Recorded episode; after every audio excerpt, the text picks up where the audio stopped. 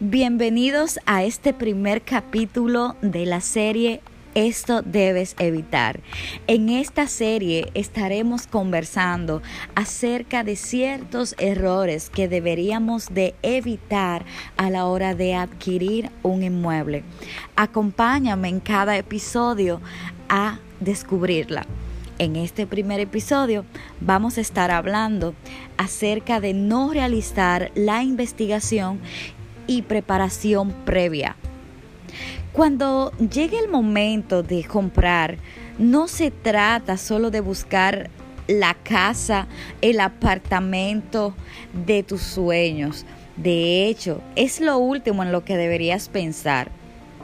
Analizando las necesidades de tu familia para hoy y los próximos cinco años u ocho años y con eso pues vincularlo con la capacidad financiera esta sería la casa correcta o el apartamento correcto en el que debes enfocar tu búsqueda.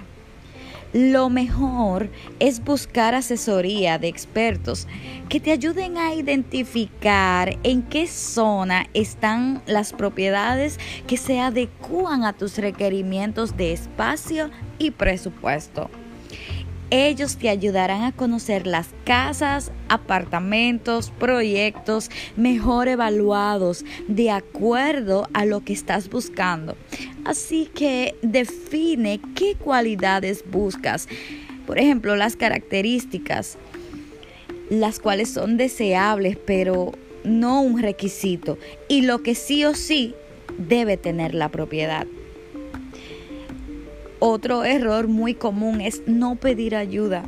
Si es la primera vez que vas a comprar un inmueble, probablemente no sepas sobre el proceso legal, las garantías y otros temas importantes. Lo mejor es que contactes a un especialista para que te guíe durante la compra.